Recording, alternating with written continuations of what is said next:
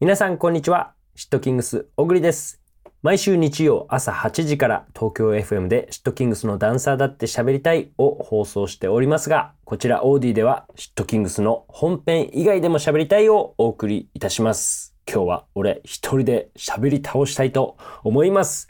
それでは5 minutes トークスタート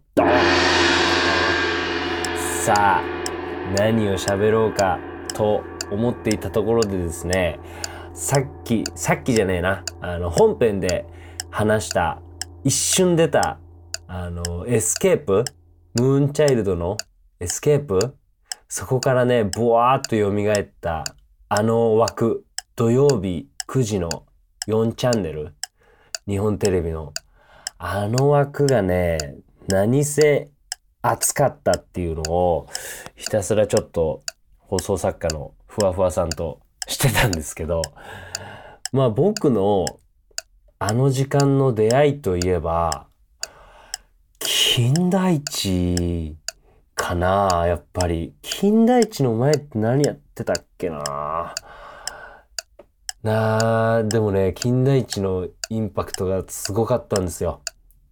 堂本剛さん、パイセンがね、やってまして。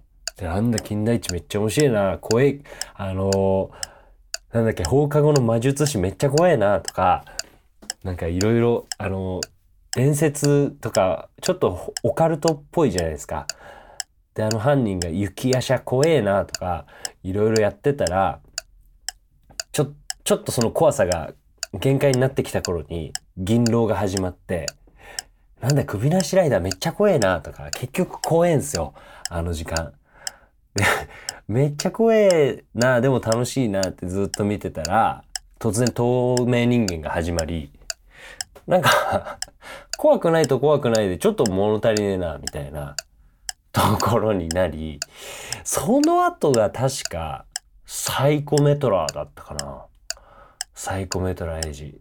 で、あれもね、ちょっと怖いんですよ。何が怖いって、その犯人というよりは、あの、左手で触って見える時の、あのー松岡さんのあの、引きつる声みたいな、なんか、あ、あ、あ、あ、あ、あ、みたいな、あの声が一番怖かったのを覚えてますね。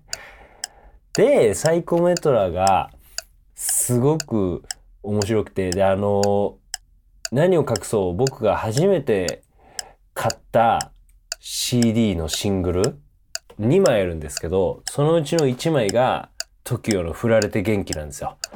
サイコメトラーエイジの主題歌で、これがね、もうカラオケでも割と歌う。そんなに、あの、頑張らなくても歌えるし、まあまあ盛り上がるし、あの、当たり障りなくその場を やり、やり過ごせるいい曲なんですよね。まあ、歌ってて楽しいしね。そう。で、サイコメトラーで、で、結構変わり種で、清流伝説ってやったの覚えてますかね皆さん。足立由美さんがね、なんかひたすら戦うんですよ。なんかいろんな憲法を使って。で、またね、敵がま、いろんな、いろんな人がいるんですよ。なんか子供の、子供の風貌なのに声おじいちゃんみたいな人とか、なんか突然、カビラ J と戦ったり、なんか本当に、なんかね、あれもすごい、いろんな、いろんな面白い話があったな。あとね、これ結構マニアックなんですけど、DD、D×D っていう、あの、あれもあって、岡田准一さんと永瀬智也さんの2タッグで、これも、なんかね、悪霊を退治するみたいな。とにかくそっち系多いですよね。悪霊とか、そういう犯人がいるとか、超能力系とか、まああとは憲法で戦うとか、そういうのがね、やっぱすごく刺さる時代でしたよね。時代じゃないな、世代だって。これ、当時の大人の人も見てたのかな？この土曜9時の。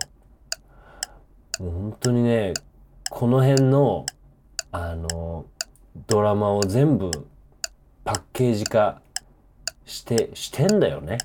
してるんだよな。ちょっと集めてみようかな。そして、そうだ、忘れちゃいけない。5ですよ。